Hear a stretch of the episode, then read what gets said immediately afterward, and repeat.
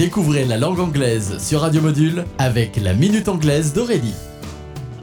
Hello everyone, welcome, happy new year and best wishes. Welcome 2023 or 2023 as you wish. Les deux se disent, alors à vous de choisir. Welcome January. January est le nom du premier mois de l'année en anglais dérivé du latin Januarius, donné d'après Janus, le dieu des commencements et des transitions dans la mythologie romaine. C'est le mois où nous pouvons contempler le passé et le futur en même temps, selon la tradition. Une expression qui associe le mois de janvier en anglais. It will be a long day in January when something happens. Ce sera une longue journée en janvier quand cela arrivera. Autrement dit, something will never happen. Cela n'arrivera jamais. Pourquoi le choix du mois de janvier dans cette expression? Eh bien, à cette période de l'année, il n'y a pas de longue journée puisque les jours sont raccourcis. Cela exprime bien l'impossibilité de l'action. It will be a long day in January when she decides to get to work. Ce sera une longue journée en janvier quand elle décidera de se mettre au travail. Autrement dit, she will not get to work. Elle ne se mettra pas au travail. Well, that's it for today, so goodbye.